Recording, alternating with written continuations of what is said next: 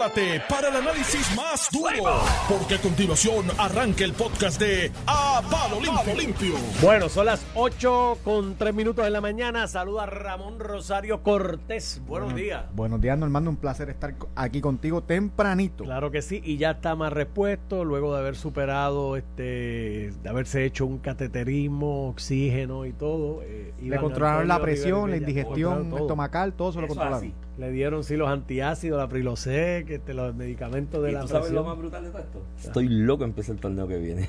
No me imagino. Preguntas quedan. Traen de nuevo a Dusty Baker, lo dejan ir. Traen de nuevo a Carlos Correa, lo dejan ir. Yo creo que Correa, Me llegó ayer un rumor. La fuente es buena, es buena, la fuente es muy buena. Que aparentemente lo más que puedes tirar el chicle el dueño de los astros es 2.50 por 6 años, que no es malo. Son 42 Pero millones Correa quiere 10 años.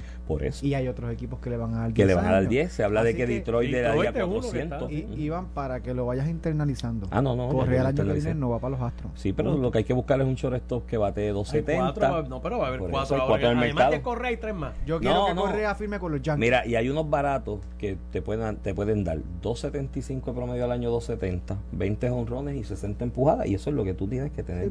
Carlos trae liderato y emoción. Claro, eso es otra cosa, pero... Sí, Karima. Pero el año que viene vuelve... Porque si Carlos Correa firma con los Yankees, no tienen pitcher de nuevo. Así que, yo creo que. No, es que el mercado. no por 10, le dicen No, pero mira, vacilando, vacilando. Mira, va, bromeando, bromeando. El mercado de pitcher está escaso. Yo sí, está escaso. Está escaso. que la próxima elección esté hasta las 4 de la mañana contando votos. Ese me ha pasado dos Ese es el equivalente, más o menos. Ese me ha pasado dos o tres Pero acuérdate que siempre los encamados es una alternativa. Cuídate, Normando. Buen día. Mira, un montón de noticias hoy. Necesitamos dos programas: el FEIBA radical de las pruebas COVID Fatula eh, ¿Qué más tenemos? Hasta hoy para que la juez Swain, para que tú, tú quieres hablar del plan de ajuste, dar tu opinión.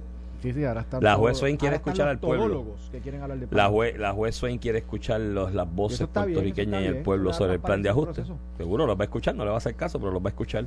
Este, ¿Qué más hay corriendo? Hay 20 cosas. ayer, ayer el arresto del, incidente este del hipopótamo. a dos de los cuatro, o se entregaron dos Aquí no solemos hablar de casos policíacos, pero a lo mejor ahí hay un tema que podemos tratar de ayudar a ilustrar, porque he visto mucha inquietud en la ciudadanía de que si fue que lo tirotearon luego o fue en un alegado intercambio de tiros que hubo en el hipopótamo, de dónde salió la bala. Mire, a la larga, y lo podemos explicar hoy en resumen, vale hongo de dónde salió la bala que mató al joven y vale hongo de quién fue el que la disparó. Si los que iniciaron la acción delictiva por el felony murder rule fueron Hay una regla eh, penal, ¿verdad? El derecho penal que se llama felony murder rule que si se comete un asesinato en un delito como asesinato, robo, secuestro, secuestro, robo, eh, eh, no importa si es el policía, incluso aunque una bala mata a un inocente, como tú provocaste esa situación, se te imputa un delito en primer grado. Y en la y en la esfera federal la jurisprudencia es bien amplia en cuanto a eso. En Puerto Rico tiene unos cortapisas, que de hecho el primer el caso leading en Puerto Rico de Felony del Rule es Pueblo versus Duarte, que tú sabes quién lamentablemente falleció en ese en ese incidente el papá de doña Aida Díaz, la expresidenta de la Asociación de Maestros y, y, padre de don Luis Díaz, gerente de una líder de marca de carros americanos aquí en Caguas desde hace muchos años. Eh, yo ese, ese, ese colmado quedaba como a 150 metros de mi escuela y nosotros estábamos, yo estaba en como en segundo o tercer grado ese, oyendo ese revolú y al otro día y después cuando llego a la escuela de derecho que veo que ese es el caso leading de, del fellow de Melder Rule en Puerto Rico que es eso, el, Duarte en ese caso, el acusado, se formó un el acusado en ese caso, esto se formó el tiroteo, mueren dos de los asaltantes y don Bernardo Díaz, que era el dueño del colmado, que nos alimentaba a todos en el barrio prácticamente fiado, eh, mueren en el incidente. Duarte estaba esposado ya del guía del carro. ¿Dónde fue esto? ¿En, el Verde, en el barrio El Verde ah, Comerío, en la entrada del barrio El Verde. Estos tipos venían robando desde Comerío, desde el pueblo, venía gente siguiéndolo el barrio El Verde para aquella época, aquí nos escucha mucha gente de allá arriba que conoce, era como que, eh, no sé, West Side Story, algo así por el estilo, porque tras que venían persiguiendo los tipos la policía de Comerío, venían policías de Aguas Buenas, eh, en el barrio allí medio mundo tenía armas. Y entonces bajó todo el mundo también para allá, para, para la escena, porque hay tipos robando. Y fue un tiroteo que lamentablemente terminó con estas muertes. Y Duarte, que fue el que finalmente fue acusado por esa muerte. sobrevivió que sobrevivió, ya estaba esposado del guía del carro, porque uno de los policías lo esposó del guía del carro mientras atendían la, la escena. cuando se da la muerte, está, está, está, está, esposado. esposado en el carro. Y él pagó. ¿sabes? Por el felony murder rule. Por el felony murder rule. Mira, Iván, en, en otras noticias, y antes para empezar de lleno a la noticia que tú quieres los méritos, quiero, aquí nosotros criticamos a los políticos y eso, pero también pues, cuando hacen algo bueno no es malo, y hoy te quiero dar una de cal y una de arena.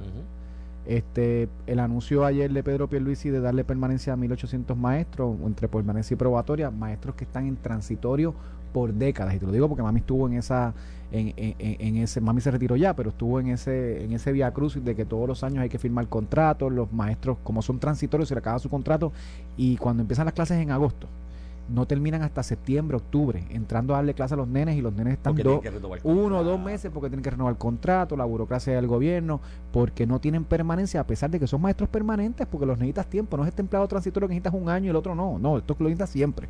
Y eso es una muy buena medida, lo hizo ayer de la mano de Eliezer eh, Ramos Pared, el secretario de Educación, que yo te digo una cosa, yo, si fuera el gobernador, lo nombro en propiedad.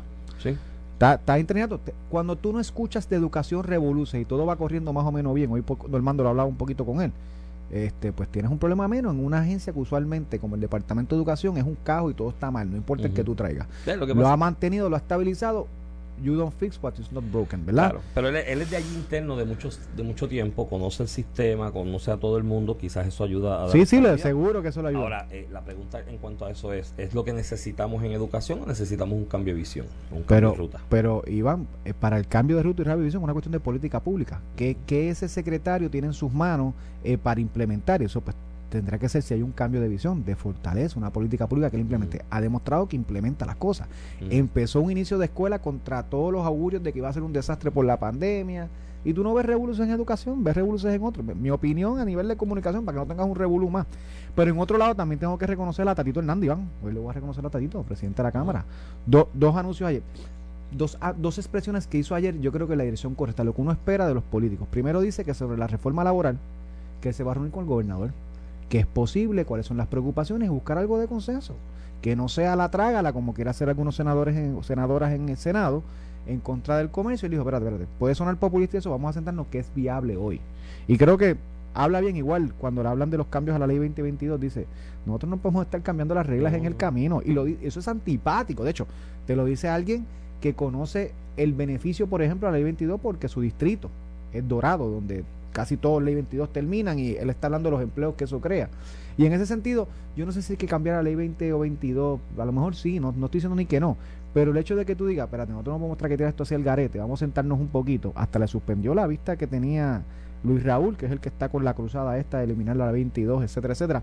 Te tengo que decir que aunque no suena populista, Es lo eh, correcto. es lo correcto, suena responsable y yo creo que, que en la medida que esto se emule, ¿verdad? Que más políticos actúen así, eh, más rápido salimos de la Junta, no volvemos a caer en la quiebra y actuamos responsables. Algunas veces yo, lo con nuestros nenes lo hacemos, algunas veces echado para esto, algunas veces no. Uno tiene que ser responsable. Además de eso, en cuanto a lo de la ley 22, ya yo creo que incluso el amigo Manolo Sidre, secretario del DEC, el secretario de Hacienda, ha hecho expresiones al respecto. Es cuestión de darle más garras para la fiscalización, ¿no? De, de que Sí, que está se cumpla, claro, pero eso no es cambiar, eso no es no cambiar, la ley. no es cambiar la ley, que- es que si tú invitas a alguien a invertir o traer su capital, lo que sea, a Puerto Rico bajo unas reglas que establece la ley, con unos criterios, ¿cómo se los vas a venir a cambiar a mitad de camino? Entonces eso crea un problema. La imagen del país ante el mundo. No inviertas en Puerto Rico. te cambian las reglas. Te cambian las Lo reglas. que Y está grupo- pasando con la reforma laboral, Exacto, lo se que- creó una reforma laboral para traer la empresa, Entonces te la voy los a cambiar. empleos los se controlaron, años. pero los tres años te la voy a cambiar y te la voy a poner peor. Entonces- porque, El mensaje al mundo es no confíes en Puerto Rico como destino de inversión porque te cambian las reglas y eso es fatal. Singapur, Singapur, que aquí nos gusta compararnos con Singapur y cada vez para lo que alguien quiere- conviene. No, no, no, aquí todo el mundo queremos. que- pero que para emular para emular el sistema de permisos laborales, eso no queremos No, no, mirar a no, Singapur. eso. Solamente Eso- para lo bueno. voy, a eso voy. El Aquí que nos gusta compararnos con Singapur, Singapur lleva más o menos. De hecho, parte del modelo de ellos incentivos o de atracción de capital se copiaron algunas cositas de Puerto Rico, no muchas. Y nos pasaron por el lado Y también. nos pasaron por. Ay, bendito, pero por mucho, mi hermano. Singapur lleva al día de hoy ya como 35 años bajo el mismo modelo de reglas laborales, de reglas fiscales, de reglas. Pero incluyendo las reglas del acuerdo social, que si tú vas caminando por la calle, por ponerte uno drástico, tú vas caminando por la calle, escupes el chicle en la calle, en vez de tirarlo en el zafacón, te dan 20 latigazos. Esa es la pena. Contra Iván, pero. Eh, ah, bueno, pero si queremos emular a Singapur, ¿no? Por eso es que lo digo. Pero el mensaje con Singapur es que llevan 30 Voy a recoger mi chicle de la brea. sí, que tiraste en la ahorita. El, el, el mensaje que quiero llevar es que Singapur lleva 35 años aproximadamente, que es uno de nuestros, grandes conte- con estabilidad regulatoria. reglas, con las reglas del juego. Porque el grupo de millonarios en el mundo, Ramón, que invierten y de los CEO de estas empresas grandes, que de hecho se las pelean unas a otros, es así, mira, ese mundo es así de chiquito. Se conocen unos a otros en todos lados. Y si tú empiezas en Puerto Rico a cambiar las redes de juego, eso, cuando ellos se reúnen en una de estas convenciones económicas y foros y empiezan a hablar entre ellos y se dan un palito de whisky y entre la conversación de la sobremesa dicen, no, que tú en Puerto Rico tienes tal cosa y el tipo viene y dice, sí, pero mano, aquello es un desastre allí. De momento viene y te cambian las reglas, las leyes laborales, de momento te dan esto, de momento te quitan el incentivo que te de momento te ponen un impuesto nuevo que no estaba contemplado. Oye, eso percola. Y entre ellos empiezan a decir, ya, entre mano, en verdad, eso está difícil allí. Y eso es lo que, tratando de explicar en Arroz Habichuelas, cuando hablamos aquí del asunto de la estabilidad, ¿no? Para crearle confianza a los mercados de inversión. Porque como no somos un país rico y hasta el día de hoy no hemos encontrado ni petróleo, ni oro, ni oro, ni litio, ni ninguno de estos metales preciosos para decir que somos un país rico, dependemos de que gente que tiene chavito en otro lado los traiga. Los inviertan, hagamos una Eh, economía. Y hay que llamarlos y darle seguridad y certeza.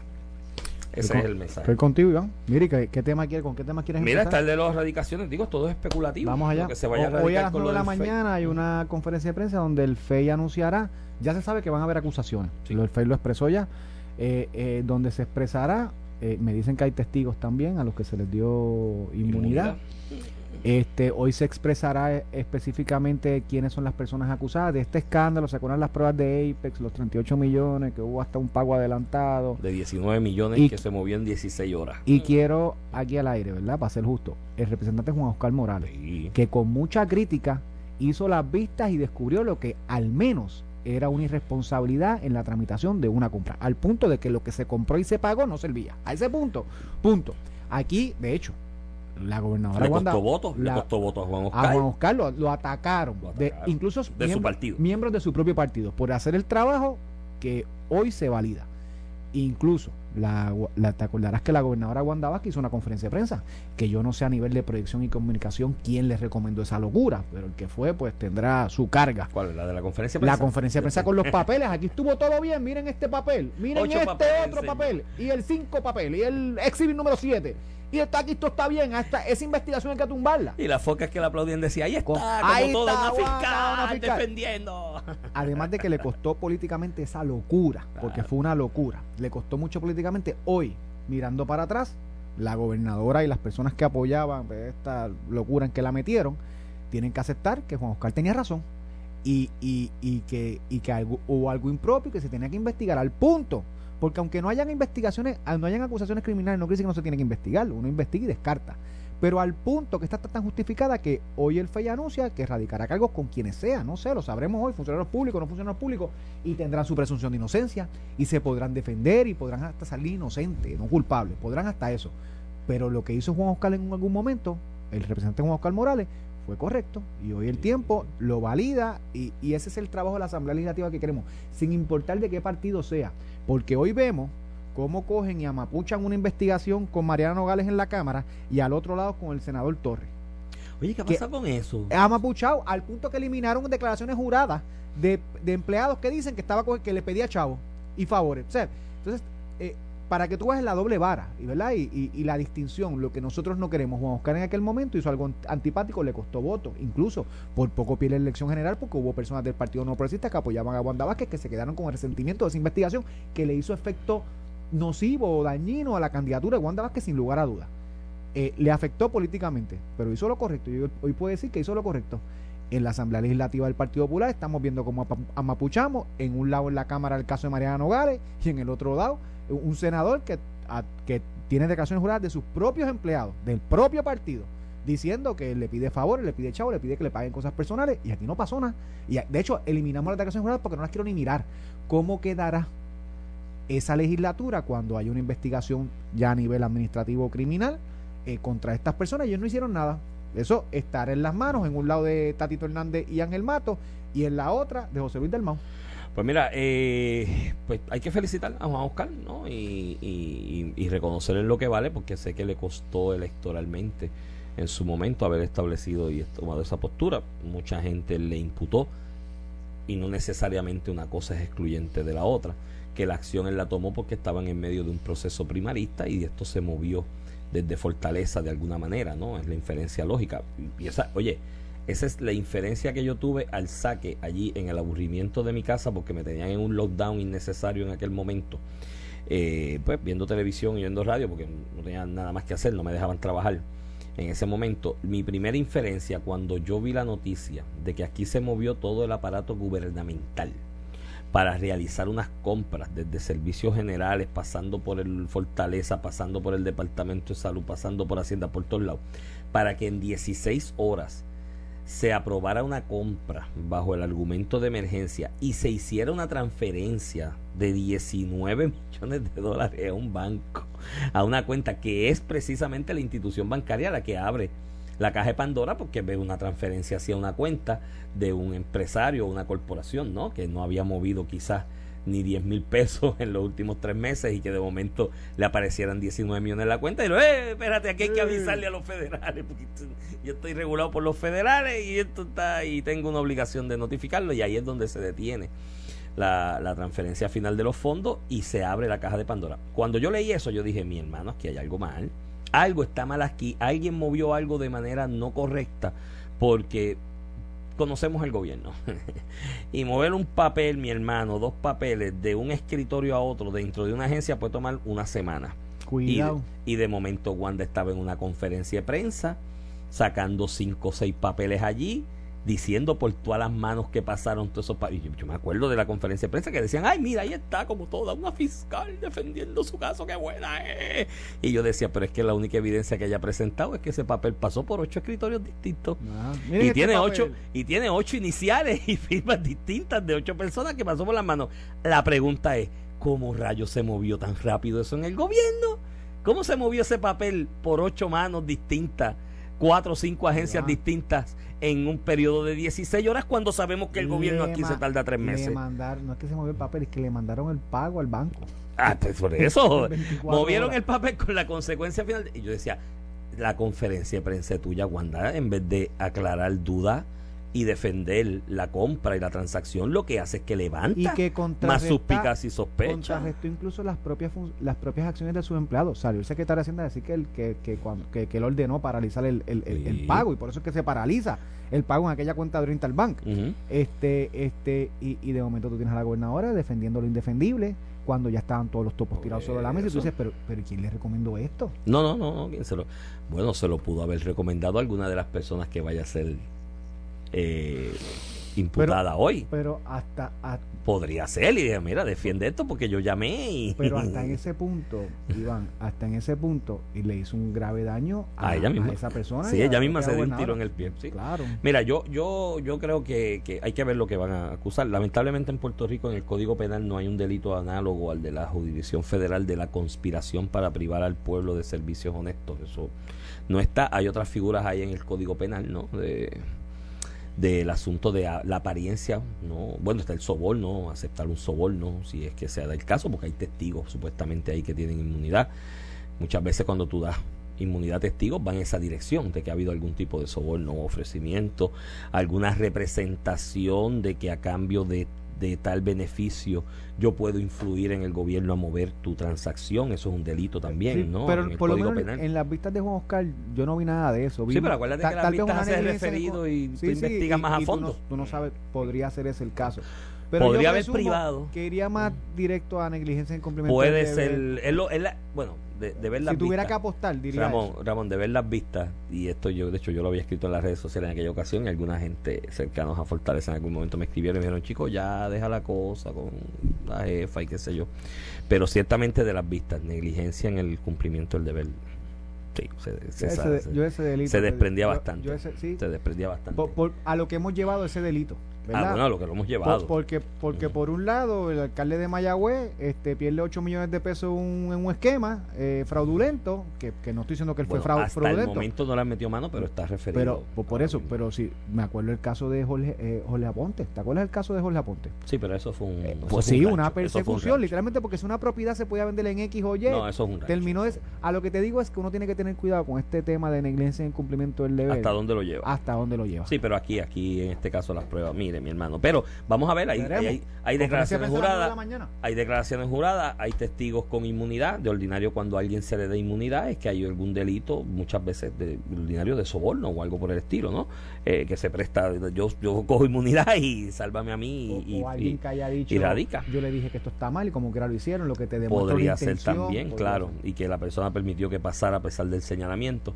Así que vamos a ver qué es lo que se, se imputa, eh, pero ciertamente eh, para aquellos que en aquel momento decían que esto era una persecución política de Juan Oscar Morales en medio de un proceso primarista, pudo haber el- la primaria y la posición de uno u otro legislador influido en la profundidad de la investigación legislativa. Yo no voy a descartar eso. Ahora, el que se haya cometido algún delito, indistintamente de que fuera en medio de una pelea primarista, hay que reconocerle a Juan Oscar como presidente de la comisión, que, cogió co- palos, que cogió el calor, cogió palos que se acabó. aún si Mm. lo aún si lo que tú dices Juan Oscar todo el mundo lo sabe respaldó a Pedro Sí. en, aqu- en aquella Pero primaria una cosa no es pero, otra. pero aún si eso fuera así, a Juan Oscar no le conviene hacer eso porque le costó políticamente, Sí. porque los, los tiros se los llevó él. Pero el lo tiempo lo está reivindicando. Y te estoy hablando de alguien, cuando Mm. yo era secretario de Política Pública, que con lo, ci- lo, del- lo de ciencias forenses me tenía loco. Le dio palos a No, ustedes. no, a mí me tenía loco. allí con- las peleas que yo tuve Es con cierto, Juan Oscar. eso es Eh, porque ese es Juan Oscar. Eh, eh, y, y pues, le ha salido bien. Pues hay que reconocerle esa verticalidad porque cuando las cosas se hacen bien se reconocen. Mira, Genesis Security es la empresa de seguridad y tecnología más grande de Puerto Rico. Los servicios que ofrece son de la más alta calidad y es importante la inversión que continuamente están haciendo para tener los mejores recursos del mercado de energía renovable, específicamente en las placas solares. Genesis Solar es la división dedicada a este segmento y cuenta con un equipo de sistemas solares con la mejor tecnología y con instaladores experimentados. Para orientación sobre las ofertas que tiene Genesis Solar, comunícate al 787-776-2400 o al email ventas arroba que con Genesis estás seguro. Vamos a la pausa y regresamos Vamos en a hablar breve. de la UPR, huelga total Sí, y otros vamos a hablar de eso. Estás escuchando el podcast de A Palo Limpio de Noti1630. De regreso aquí a Palo Limpio, edición de hoy, jueves 4 de noviembre del 2000. Cuatro. Se fue el 2021, mi hermano. Estamos en noviembre ya. Estamos ya en noviembre. ¿Cuándo fueron las Se elecciones? fue del el año primer, eh, eh, el 7 no fue. Sí, ayer, no, perdóname, el 3. El 3. Ayer Ayer, se se cumplió un año de la elección. elección de, de las elecciones del año pasado. Se le fue un año a la administración, a la Asamblea Legislativa, a los alcaldes, así que hay que ponerse los patines. En, en un abril cerrado estamos ya en el tercer año, que es el año de elección como tal. Sí, y yo insisto en los que tienen la, no, la, el- la facultad de ejecutar, ¿no? Eh, implementar la política pública, las mejoras, los cambios al país, la, la atención de la infraestructura, de que tienen que ponerse las pilas, porque ya eso de que no- seis meses antes pongo la primera piedra no funciona aunque- electoralmente. No, no, y es, y es que si tú no pones la rueda a correr de inmediato en el primer año, no vas a ver nada. Nada. En el nada. tercer cuarto Entonces, año. Y tal vez tu, tu No llamada. las primeras piedras en el último semestre, pero ya eso no funciona. La Ta- gente dice ahora. Tal vez tu llamado no los mueve, pero pues les digo que en el año de elecciones, si no hiciste nada, no tendrás nada. Pierdes, sales, te vas. Escuché la, la, la, la Secretaría de Transportación y Obras Públicas aquí, con Normando, que tienen en sus manos. Tienen en sus manos Gran parte gran de parte de la responsabilidad. Yo digo, secretario de top, en, en gran medida, el secretario de Vivienda, eh, Manuel Lavoy en el, en En el, el en la, agencia de reconstrucción. Esos tienen en las manos La reelección de Pierluisi. Pedro Pierluisi. Mira, pero la Secretaría de, de- de Obras Públicas estuvo en la NASA, ¿verdad? Era que ella trabajaba. Ella trabajó en la NASA, sí. Eh, se nota, porque en el espacio no hay señalización de las carreteras, no hay carreteras con hoyos, no hay semáforos. Es algo eres nuevo bien- para ella. no, eh, no, no, los Hay semáforos. chavo para brea. de hecho, mira, de verdad. digo, eh, eso toma un tiempo, hay que hacer subasta eso, pero hay chavo para brea. no, eh, hacer las subas en el 2023-2024, si no vemos un cambio dramático en las breas, pues, pues pone ya la cosa sabemos. complicada. Mira, y los semáforos, ¿no? Y de verdad, y esto lo digo como, es más servicio público. Bueno, no tiene San Juan no sé si lo has visto, pero en San Juan te lo de verdad. Eh, La- lo, que ha hecho, tirando, lo que ha hecho el alcalde por el. Bueno, míralo en la. Todo Santurce. Este, Sí, sí, no, la San Jorge San que estaba Jorge, grave, Santurce la para acá, para Miramar, Villa Palmera también. eh, eh, han, han tirado obras, partes de. Villa Palmera, no, no, y, y hab- y hay unas que están graves y tomaron tiempo, pero qué bueno que ya se está atendiendo con, con prioridad. El asunto de los semáforos, y esto lo digo de verdad a manera constructiva, que le den, yo no sé si eso está en autoridad carretera o DITOP, bueno, DITOP, de alguna manera carretera está en la sombrilla de DITOP. En el área de San Juan, Santurce específicamente, Ramón, eh, los semáforos están graves, ¿viste? Funcionan un día sí, uno no, otros mal sincronizados. Creo que deben darse una rondita eh, que la secretaria o personal de la secretaria de, de, de DITOP que nos esté escuchando, o de carretera, quien caiga a la jurisdicción de los semáforos, y que se den una, una vueltita por Santurce, Miramar, Santurce ya tirando allá para Carolina, eh, y le den una vueltita a los semáforos, ¿saben? Porque como que entre los que no sirven, los que están mal sincronizados, los que flashean un día y funcionan otro, eh, crea, crea problemas de tránsito y no, no da una buena imagen de nosotros de, como país, en- especialmente en una zona que se ha convertido bastante turística con la proliferación de los Airbnb.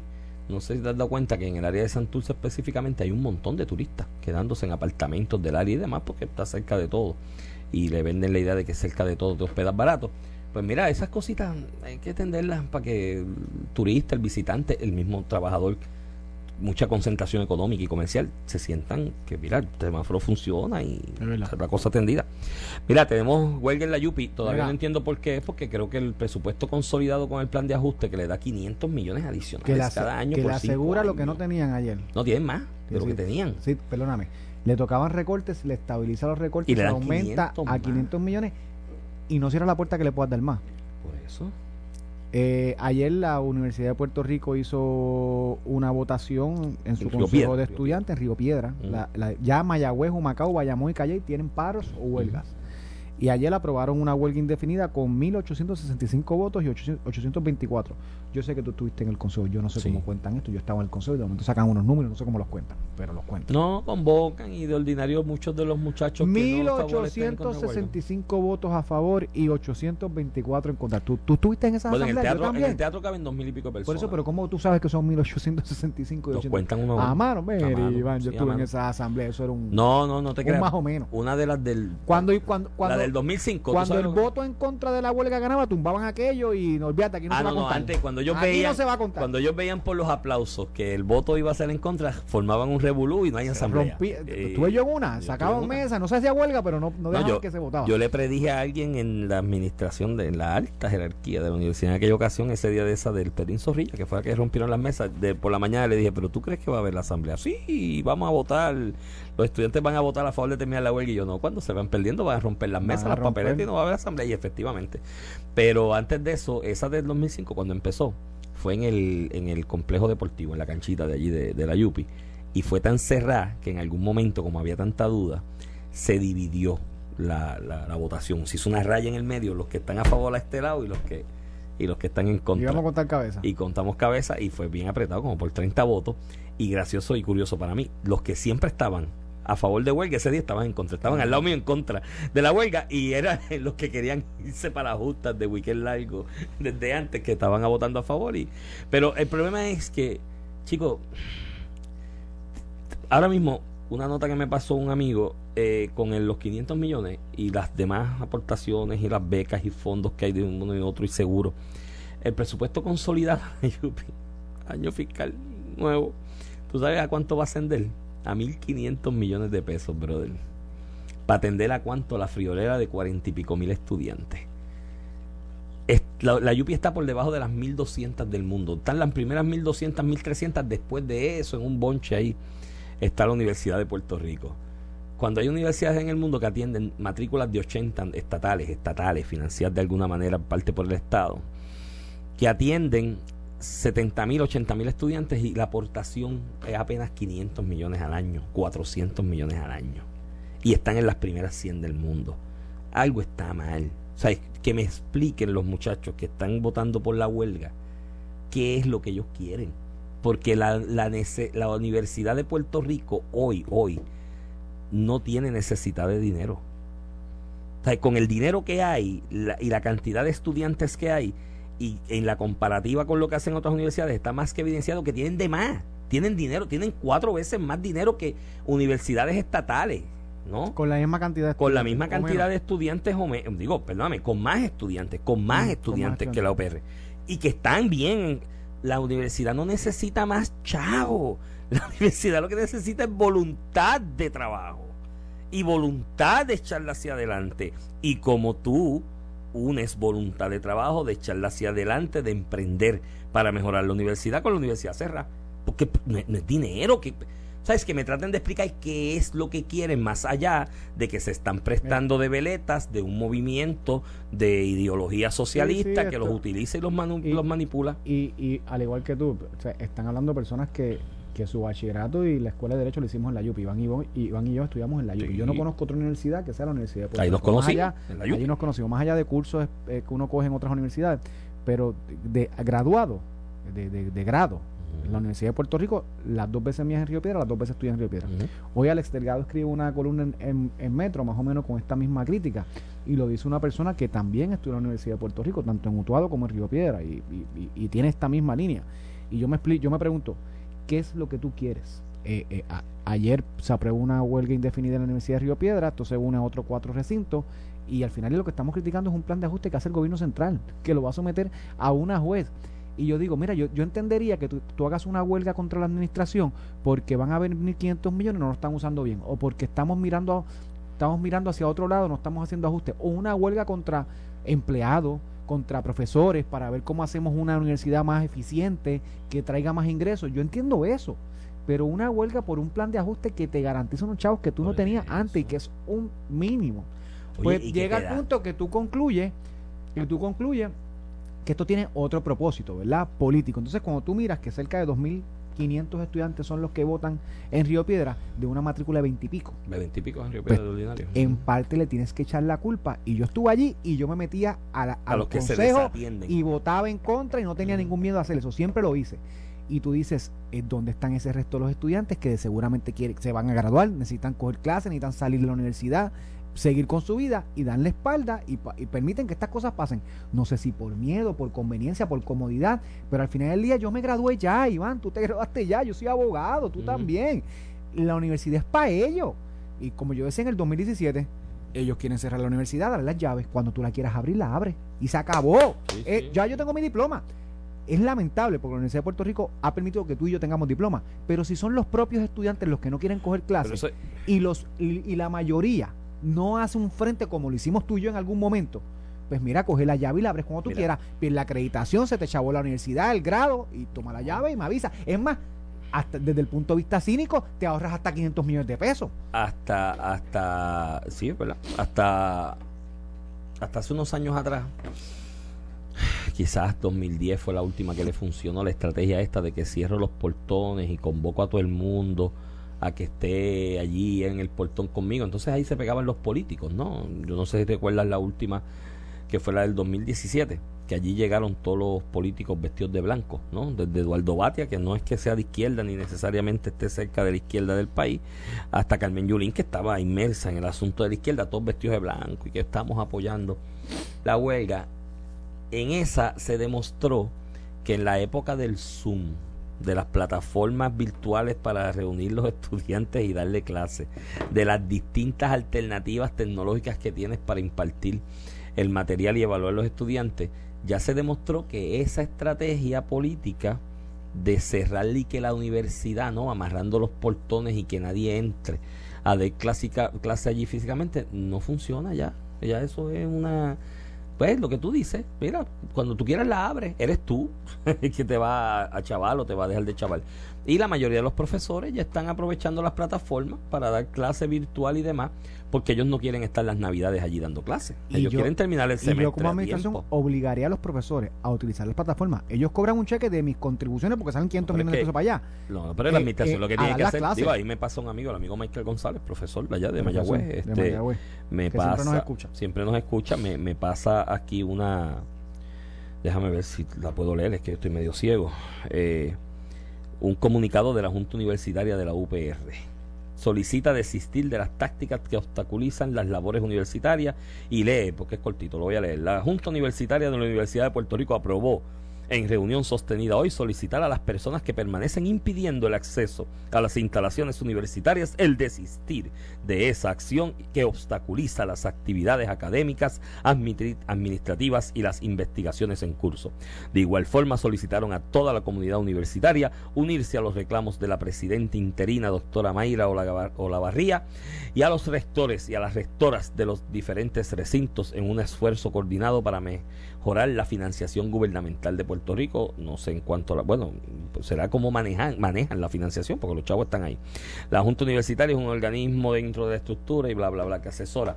Ese es el llamado. No, el llamado es, mire, estos son los deadlines para dar nota, estos son los deadlines para presentar programa, estos son los deadlines para evaluar y que se los envíen a los profesores y cada profesor que busque la manera de cumplir. Y el que no cumpla, no cobra. Porque como tú, o sea, yo, yo si no voy a trabajar no cobro, o sea, pues, pues, y tienes, oye, yo entiendo que si será la universidad tú no tienes manera cómo hacer tu trabajo. No, es que después de la pandemia pero hoy en día, hoy en día aquí, aquí se dan cursos online. Si, estos mismos que están amarrados del portón hoy exigían que las clases fueran por Zoom porque que el COVID me daba miedo y me daba estos nulitos y cosas, ¿verdad? Pues si exigían eso, ahora es por Zoom también, los que no están y el que quiera en y el, portón, y el que no quiera porque no la coja. Lo que yo siempre sé con la universidad, cada vez que vienen estos vientos de huelga, y siempre tenías dos o tres que siempre estaban buscando una excusa para no terminar el semestre y alargarlo. Era una cosa, o sea, habían unos que pues, porque hay unos que cobran una filosofía, habían otros que te lo juro que lo hacían por, no, coger, clase. mano, te lo digo, panas míos, los, aprecio y los quiero. Este, yo le decía, mano, no cojas clase tú, no me importa, pues tú quédate en tu casa, pero ¿por qué tú me tienes que bloquear a mí eh, mi derecho a yo entrar al salón y coger la clase si yo quiero coger. Yo creo que tú protestas, porque estos son los que defienden la libertad de expresión y que cada cual sea distinto y que se respete la diversidad. No, si la, hasta que, expresión hasta que le llevas en contra de ellos. Mira, usted expresa en contra, pero respete que yo no estoy, que lo que la razón que tú estás utilizando para hacer la universidad a mí no me convence, creo que es una politiquería. Yo te respeto tu opinión, respétame la mía, déjame coger clases. No, hasta ahí llega la diversidad y el respeto al prójimo. Hasta ahí llega, hasta que estás en contra mía. Sí, sí, no, no, la libertad de expresión es buena mientras coincides conmigo, mientras no. Y están siempre los que quieren crear pelea y que haya un batazo, un macanazo también. Esto lo hay, esto yo lo viví allí en el 2005 que habían unos grupitos que salieron del Rayfield que yo eso yo nunca los vi envueltos en nada ni en ninguna de estas organizaciones que ni la ni la U ni la OSI ni la UJS ninguna de esas no y salen del Rayfield y yo digo pero si yo tengo más o menos el organigrama aquí medido yo estaba en un comité de mediación con unos amigos y profesores y yo dije pero es que yo nunca he visto este corillo, ¿de dónde sale? Y es que era el corillo que quería que hubiese una pelea. Y la convocatoria de ellos era una confrontación a los puños para que corriera un chipito de sangre. Pero si aquí les ponían hasta comida de perro a los policías y van. eso está brutal. Aquí nosotros hablamos, pues ay, las pensiones de los policías tan importantes. Aquí nosotros hemos permitido que en estas manifestaciones le pongan comida de perro a los policías, los agredan. Esto es lo que pasa. Eso es una, una, una, una ofrenda, una ofensa contra, contra esos policías. Pero nada, eh, mi consejo, miren muchachos, los que quieren estudiar, eh, la impresión a sus profesores, que convoquen por Zoom las clases.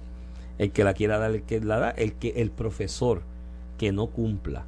Yo, la, la, Junta Universitaria y, los rectores, yo le pongo los deadlines para entregar notas. Aquí está. Terminen el, el, semestre termina tal día. Los exámenes son tal a tal fecha y las notas se entregan tal día.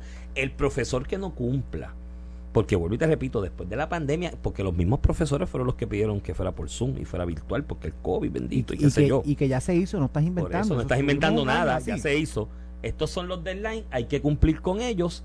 Eh, aquí están puestos el profesor que no cumpla con ellos, porque se montó en el asunto de la ideología y en el asunto político ideológico, le digo, Gallo, ¿por qué no cumpliste? Aquí va el memo al expediente, no cobra y voy a iniciar un proceso administrativo de manejo de recursos humanos contigo, te voy a poner en un plan de mejoramiento, porque no puede ser que tú no cumplas con la con las fechas de la universidad. Eso es lo que tienen que hacer y ya. Y se acabó el asunto. Mira. Esto fue el podcast de a, Palo Limpio de Noti1630. Dale play a tu podcast favorito a través de Apple Podcasts, Spotify, Google Podcasts, Stitcher y notiuno.com.